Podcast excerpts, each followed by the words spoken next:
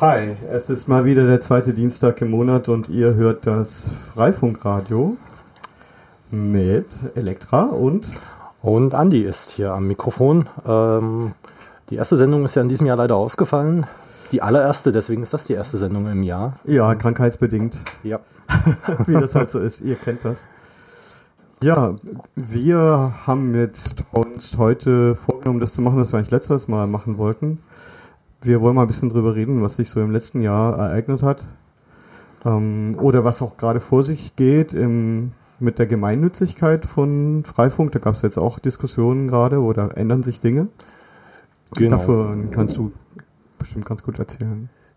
Genau, zum Thema Gemeinnützigkeit ähm, hatten ja viele Vereine, die sich Freifunk auf die Fahnen geschrieben haben und oder auch explizit wegen Freifunk gegründet worden sind, am Ende Probleme vom Finanzamt als gemeinnützig anerkannt zu werden, weil äh, die Finanzämter sagen, der Aufbau von Netzen, auch wenn sie äh, nicht kommerziell sind, nicht kommerziell sind, un, äh, unentgeltlich zur Verfügung ge gestellt werden, äh, stellt keinen gemeinnützigen Zweck nach Abgabenordnung äh, dar.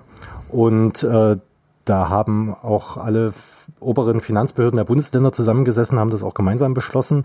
Äh, das Ganze geht zurück, glaube ich, auf einen Beschluss aus den 80er oder 90er Jahren, als es äh, die sogenannten Internetvereine äh, gab, wo sich Bürger zusammengeschlossen haben und sich gegenseitig Internet organisiert haben.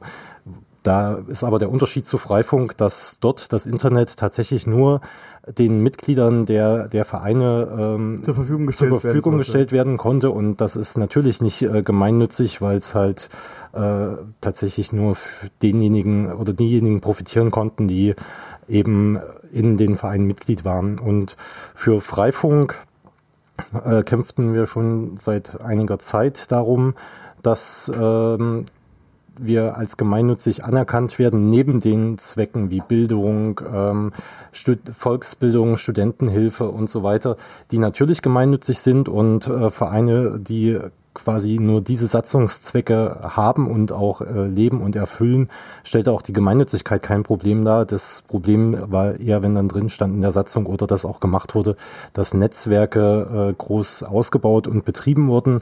Und äh, da gab es in den letzten Monaten Vorstöße von einigen äh, Politikern und auch unsererseits Gespräche mit Politikern, wie wir die, das Ziel der Gemeinnützigkeit für Freifunkvereine erreichen können. Und gerade in, in der letzten Woche war es, glaube ich, gewesen, haben die Bundesländer Thüringen und Nordrhein-Westfalen im Bundesrat eine Initiative eingebracht, die eben Freifunk äh, in die Abgabenordnung, also äh, in diesem Entwurf stand auch tatsächlich drin, dass Freifunk in der Abgabenordnung als Wort dann auftauchen soll, ähm, dass, dass das eben geändert wird und somit äh, Freifunkvereine oder das Engagement für Freifunk in dem Sinne, wie wir es auch leben, als gemeinnützig anerkannt werden kann. Das Ganze wurde jetzt erstmal an die Ausschüsse im Bundesrat verwiesen und wird dann hoffentlich in einer Gesetzesinitiative im Bundestag enden wo wir dann sehen müssen, ob, ob dieser Vorstoß äh, Erfolg hat und von, den, von der Regierungskoalition beschlossen wird. Ich gehe mal davon aus, dass das sich durchsetzen lässt, da die politischen Widerstände, ähm, ich, ich, sehe gar keine politischen Widerstände heutzutage mehr gegen Freifunk. Ja, sind halt äh, gerade in der äh, also vor allem SPD-Politiker engagieren sich ja auch in Richtung Freifunk. Von daher sehe ich da auch ganz gute Chancen bei der großen Koalition, die wir gerade. Ja, mein Google News Alert für Freifunk äh, bringt auch immer wieder positive Nachrichten, sogar von der CSU und von der CDU, die fordern das dann am Ende auch.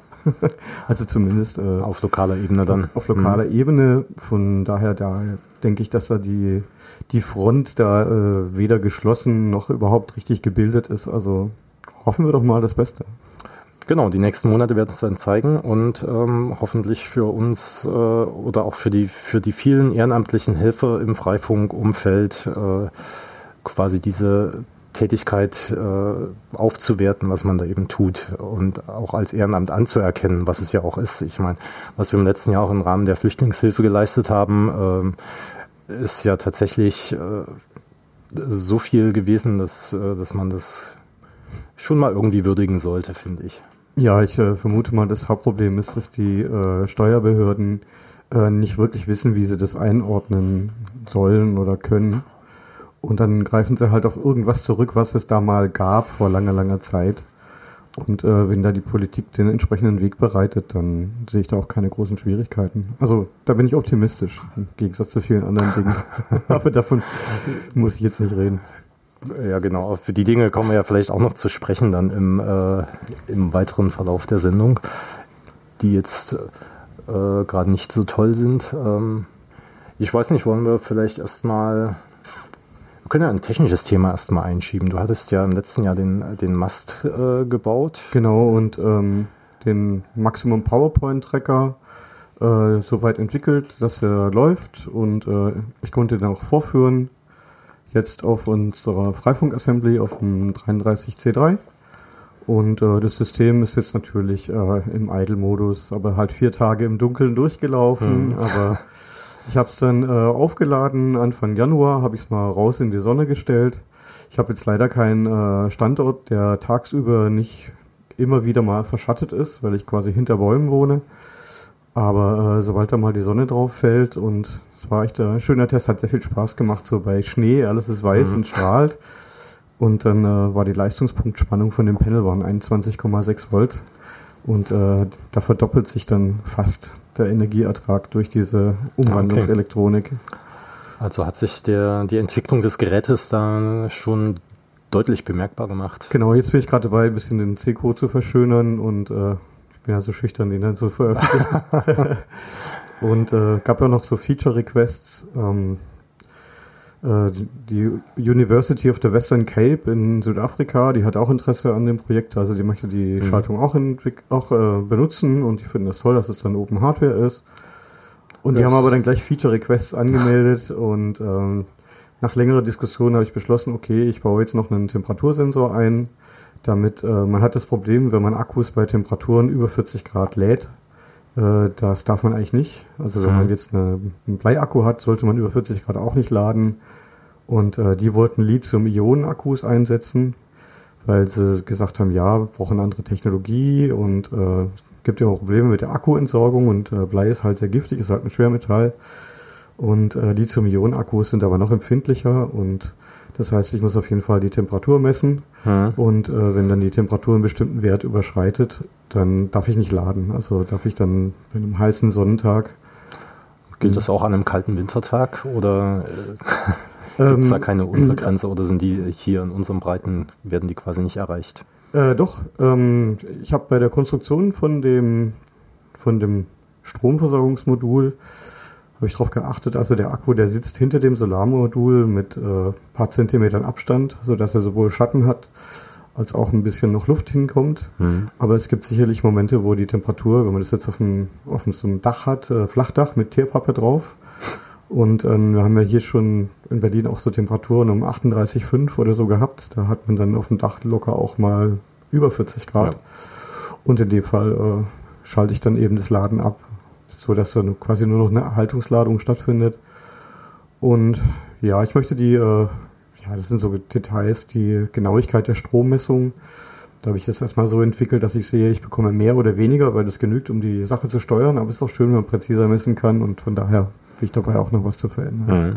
Ja, ich hatte auch gesehen, auf den Freifunk-Mailinglisten gab es ja auch schon einige Nachfragen nach dem Design für diesen es gab, Tracker. Ja, und zwei, zwei sind bei mir angekommen. Äh, ich habe dann geantwortet, aber komischerweise habe ich dann äh, keinen Reply mehr gekriegt. Keine Ahnung. Naja, also demnächst ähm, tue ich es auf GitHub und verlinke das dann äh, vom Wiki und ich wollte auch die Schaltung erklären, also mhm. ähm, was macht was und so und so ein bisschen ein Bildungsprojekt. Ja. Aber bisher hast du die, die äh, Platinen dann selbst geätzt oder hast du da schon mal mit äh, einem Fertiger probiert, äh, das ähm, auch herstellen zu lassen? Ja, ich habe absichtlich die Platine so einfach gehalten, dass man die selber ätzen kann. Äh, ist zwar eine doppelseitige Platine, aber man kann sie tatsächlich selber ätzen. Und man muss auch nur eine Seite ätzen, weil die andere Seite ist eine komplette Massefläche. Da muss man nur an ein paar Bohrungen, muss man äh, außen ein bisschen die Massefläche entfernen. Hm. Und das kann man natürlich durch einen Ätzpart machen, das kann man aber auch einfach mit einem Bohrer rauskörnen. Und dann spart man sich den zweiten Ätzvorgang. Und es ist, ja, ich werde dann auch Platinen fertigen lassen. Also wenn ich sage, das Design ist jetzt final. Mhm. Da will ich jetzt nichts mehr dran ändern. Dann werde ich auf jeden Fall mal einen Sprung Platinen bestellen bei irgendeinem Fertiger. Ist dann auch schön, die sind dann bedruckt und haben dann einen Lötstocklack, Lötstocklack drauf, sodass das Bestücken auch einfacher fällt. Allerdings haben sich schon Leute beschwert, haben gesagt, das ist ja SMD. Aber äh, so ist das nun mal heutzutage.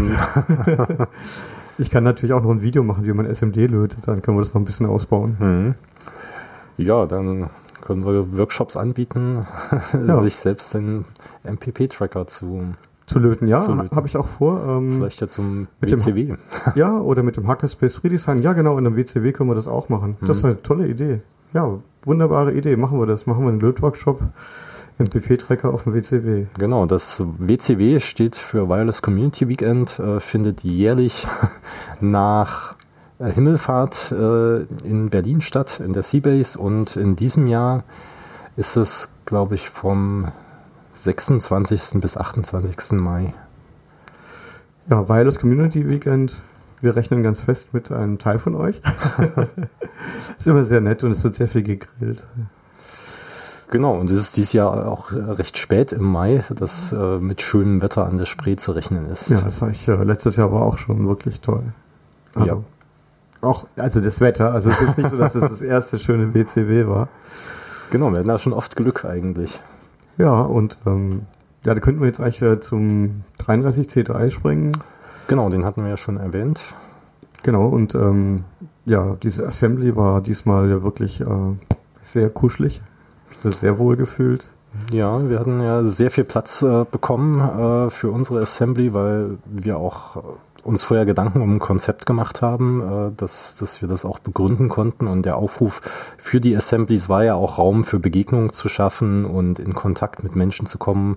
Und in den letzten Jahren hatten wir halt einfach nur Reihen, äh, Tischreihen, wo wir gesessen haben und dann gegenseitig irgendwie uns Sachen erklärt haben und einen Infotresen. Ähm, in diesem Jahr kam dann noch eine Speakers Corner dazu, äh, die wir ausgestattet haben mit Teppich und Licht und Mikrofon und Beamer und Sitz, ach, beleuchteten Sitzcubes. äh, Genau, es, es gab viele, viele Vorträge und ähm, die waren auch sehr gut besucht. Ja, und wir hatten den, dadurch eben den Vorteil, dass wir, dass wir die Vorträge direkt an der Assembly auch äh, stattfinden lassen konnten und äh, nicht immer in die Workshop-Räume, die, die es ja auch noch gab, die man sich hätte reservieren können, äh, dann laufen mussten, was in den letzten Jahren zumindest für mich persönlich immer so ein bisschen schwierig war, äh, sich dann loszureißen an der Assembly und zum Workshop oder zum Talk zu gehen. Und in diesem Jahr konnten wir halt die Freifunk-Vorträge gebündelt an einem Ort ähm, abhalten. Ja, du hast äh, ziemlich viel bei der Orga da gemacht und äh, hast dich auch um den Space gekümmert. Du hast wahrscheinlich auch relativ viele Vorträge deswegen gesehen. Äh, Ja, äh, ich habe relativ viele Vorträge auf der Freifunk Assembly gesehen, dafür kaum Vorträge aus dem offiziellen Vortragsprogramm. Ja, das wollte ich damit sagen. Ja. und äh, gab es was, was dir besonders gut gefallen hat? Also, ähm, auf unserer Assembly, ja, zum einen ähm, hatten wir den Vortrag zu LoRaWAN. Der war erstens sehr, sehr gut besucht. Da hat der Platz eigentlich gar nicht ausgereicht. So viele Leute waren da gewesen. Ähm, und der Ingomar, den hatten wir ja zu dem Thema auch schon hier im Freifunkradio zu Gast. Äh, war auch eine sehr populäre oder ist eine sehr populäre Sendung, die äh, sehr häufig äh, angehört wurde. Genau, und er hat einfach die Neuigkeiten auch mitgebracht, was sie jetzt weiterentwickelt haben. Und ähm, das war ein sehr schöner Vortrag. Ähm, der Michel aus äh, Magdeburg hat äh, mal erzählt von oder berichtet von seinen Erfahrungen äh, von öffentlichen Förderungen und wie man, was er auch in Gesprächen mit Politikern erlebt hat oder wie das auch andere Communities erlebt haben, hat das auch schön zusammengefasst. Da gibt es jetzt auch im Wiki eine Seite mit politischen Aktivitäten in den einzelnen Bundesländern und sogar teilweise bis auf die kommunale Ebene heruntergebrochen, wo in Städten Beschlüsse gefasst worden sind, dass die Stadt Freifunk unterstützt äh, und natürlich eben auch die ganzen Landtagsbeschlüsse, die gefasst worden sind, äh, sind dort aufgelistet und das hat er schön zusammengefasst und da äh, einige äh, Tipps den Leuten auch mit auf den Weg gegeben, wie sie sich eben ähm, mit der Lokalpolitik auch äh, verbünden können in, in positiver Weise, dass man da eben für die Städte und auch für die Freifunker viel erreichen kann an der Stelle. Hast du euch in letzter Zeit mal geguckt, äh, auf wie viele Knoten wir das jetzt bundesweit bringen? Ja, ich habe schon lange nicht mehr nachgeschaut. Äh, wir können das ja live machen. Genau, mach das mal. Äh, dann schauen wir mal auf die Community-Karte. Die Zahl ist dann natürlich auch immer nicht ganz aktuell. Das ist das, was die Communities melden. Und hier stehen gerade 41.500 äh, Zugänge. Also das ist schon... Als ich letztes Mal geguckt habe, geguckt habe waren es noch 33.000. das ist auch schon ein Stück länger her. das war Anfang 2016, glaube ich. Ja. So früher. Ja, das kann, das kann sein, ja. Das kann hinkommen. Also da ist äh, nach wie vor auch äh, Wachstum da, auch wenn es jetzt nicht mehr so stark ist wie vor zwei, drei Jahren. Ähm, aber es kommen auch immer wieder neue Communities hinzu, äh, die, die sich dann gründen ähm, und dann auch natürlich neue, neue Knoten aufstellen in ihren Ort, Ortschaften und Gemeinden und Städten. Ja, leider gibt es halt ähm, die Anzahl der freifunktauglichen Geräte haben wir ein bisschen äh, verloren. Mhm. Also diese, diese schönen Dualbandgeräte, die so preiswert waren, da haben wir jetzt keinen Ersatz dafür. Aber äh, es wird dann halt trotzdem, werden wahrscheinlich noch relativ viel diese kleinen Geräte gekauft, die relativ wenig kosten. Die machen wahrscheinlich eine große Masse aus. Ich denke auch. Also diese 841er Geräte von TP-Link, die... Oder das 842er Modell, mhm. was es in Polen gibt. Leider nur. In Tschechien. Äh, Philipp Tschechien, das, glaube ich, Tschechien, in Tschechien. Genau. Ja, in Deutschland wird es immer zu Mondpreisen bei Amazon gehandelt, weil es da wahrscheinlich immer nur ein Gerät in den Handel schafft und dann kostet das irgendwie 300 Euro. Genau, aber die kosten in, in Tschechien Weißt du zufällig noch den Namen von der Firma? 25 Euro. Mm, nee, das kann ich leider nicht sagen. Genau, es war letztens auf der Liste, aber egal. Gut, bin ich nicht vorbereitet. genau. Ja, ansonsten auf dem äh, Kongress ähm, hat äh, Freifunk Rheinland ähm, auch wieder ein Status-Update gegeben, wie sie so ihr Netz ausgebaut haben äh, und auch ihre Aktivitäten, was in Richtung äh, Vorratsdatenspeicherung unternommen wird. Ähm, dort mal präsentiert und die Rheinländer sind da in Kontakt mit der Bundesnetzagentur und versuchen einfach mal zu klären, inwieweit äh, wir theoretisch als Freifunker verpflichtet wären, Vorratsdaten aufzuzeichnen. Ähm, Was ist da die kurze Zusammenfassung von dem Vortrag? Äh, dass wir es noch nicht wissen. okay. Das Problem ist, die Bundesnetzagentur hat quasi den Eingang des, der Anfrage bestätigt, aber noch keine Antwort gegeben. Und äh, kurz vor Weihnachten haben sich ja auch viele Sachen überholt, weil es da vom Europäischen Gerichtshof dieses Urteil gab äh, von diesem Fall aus Großbritannien, wo jemand gegen die gegen die anlasslose Vorratsdatenspeicherung geklagt hat und der EuGH gesagt hat, äh, dass die anlasslose Speicherung von Verkehrsdaten einfach nicht mit EU-Recht vereinbar ist und äh, jetzt auch in Deutschland geschaut werden muss, ob das bei der Umsetzung dieser Richtlinie in nationales Recht äh, genügend Beachtung gefunden hat oder auch nicht. Und da besteht eigentlich schon die einhellige Meinung, dass, äh, dass das, das Gesetz so, genau, dass das Gesetz so nicht haltbar ist. Mhm. Und ähm, theoretisch müssen ja alle Anbieter von Telekommunikationsdienstleistungen oder ähm, also ich kann jetzt nicht genau sagen, es gibt ja den Unterschied zwischen Zugangsprovidern und ähm, äh, denjenigen, die nur Transit irgendwie anbieten und die Zugangsprovider müssen irgendwie Vorratsdaten aufzeichnen. Ähm, das Kuriose ist ja, in Deutschland äh, wäre es ja dann so, jeder, der Internet bereitstellt, würde ja schon einmal gevorratsdaten speichert werden und dann wird es da on top nochmal eine Vorratsdatenspeicherung geben mhm. müssen.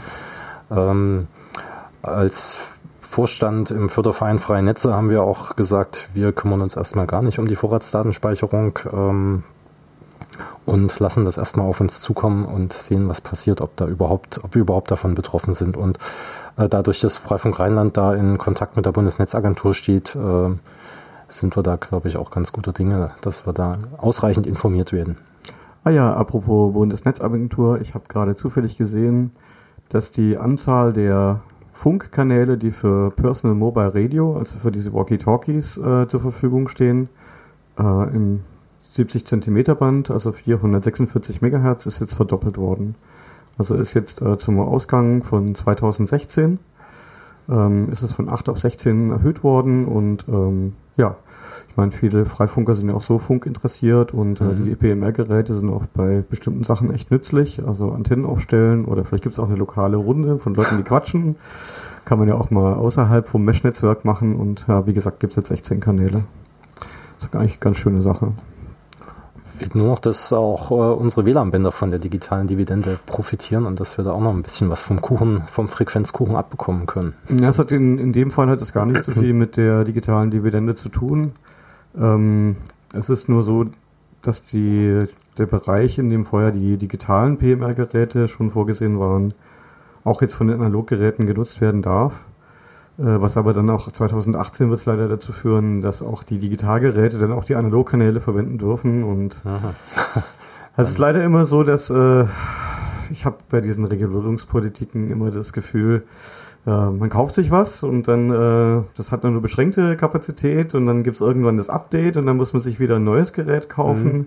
Dann gibt es Leute, die kaufen sich Geräte, die sind nicht zugelassen und die werden dann einfach äh, anders umprogrammiert und müssen dann nicht neu, neu gekauft werden. Ich glaube, Veranstaltungstechniker können da auch ein Lied von singen.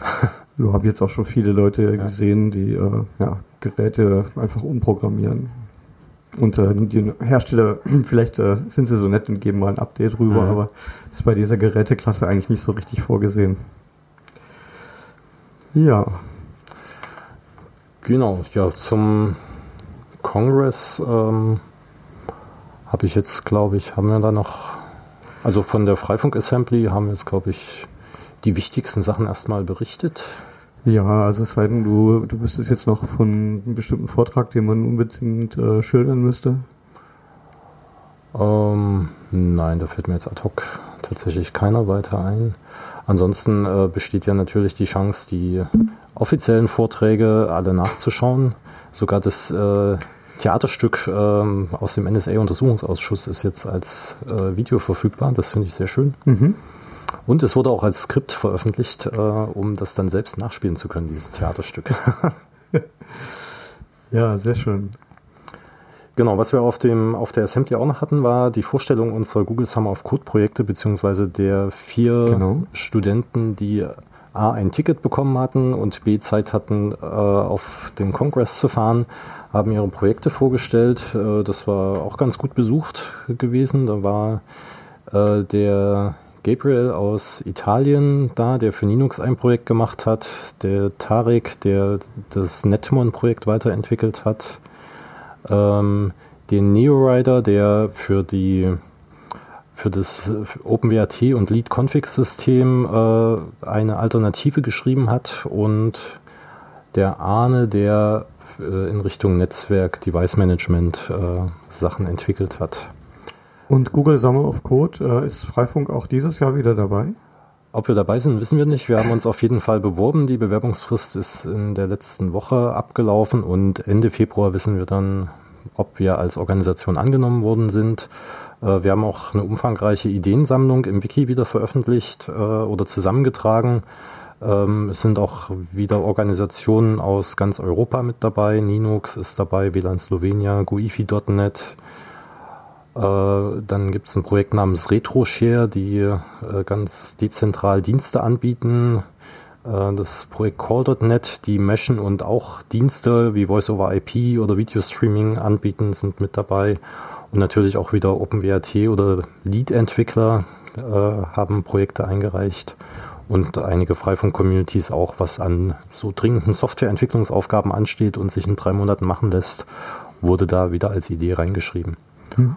Und jetzt hilft erstmal nur Daumen drücken, dass wir wieder mit aufgenommen werden und danach dürfen sich Studenten äh, mit Projekten bei der Organisation bewerben und dann haben wir wieder die Qual der Wahl bei der Auswahl der Projekte, die wir dann machen.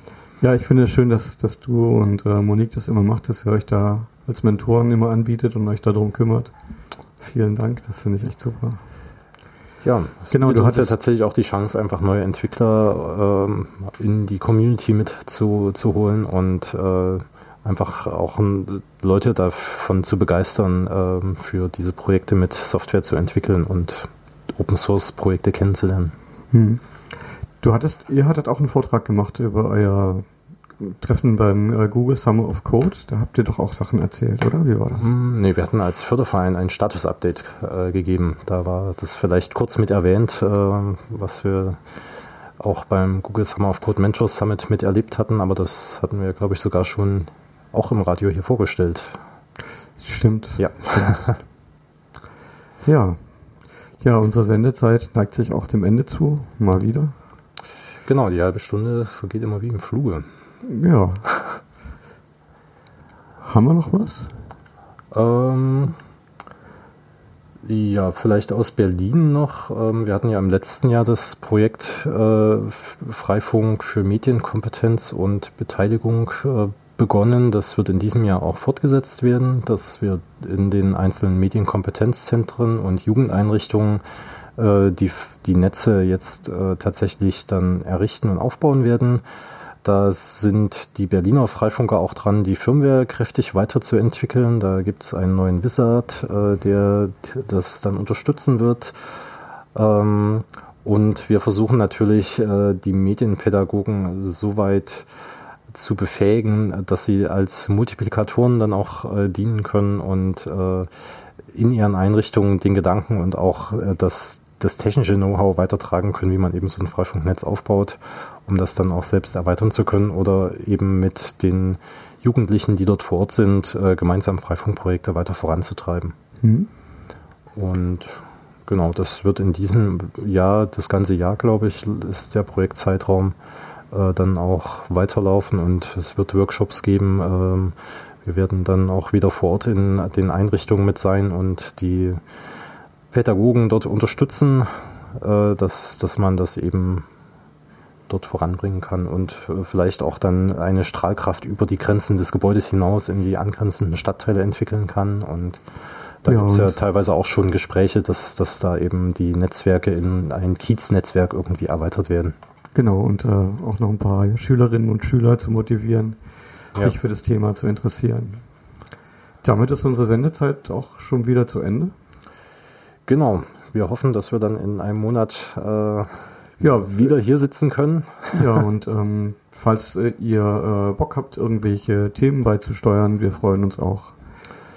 Genau, wir haben das ja schon ein paar Mal auch über Mumble und oder andere Kommunikationskanäle probiert. Genau, äh, also wenn ihr was habt, das ihr unbedingt loswerden möchtet, dann äh, sagt uns doch Bescheid. Genau, meldet euch. Wir haben, glaube ich, auf der radio.freifunk.net haben wir bestimmt ein Kontaktformular oder irgendeine Form von Kontakt. Ja, und so auf Twitter. Genau. Also gibt ja viele Möglichkeiten, uns zu Richtig. erreichen. Also ich habe jetzt keine Uhrzeit, aber ist jetzt 30? Ist 29. 29. Wunderbar, dann vielen Dank fürs Zuhören und schalten Sie auch das nächste Mal wieder ein, wenn es wieder heißt Freifunkradio. Ja, das nächste Mal brauchen wir dann einen Jingle. also, okay, bis tschüss.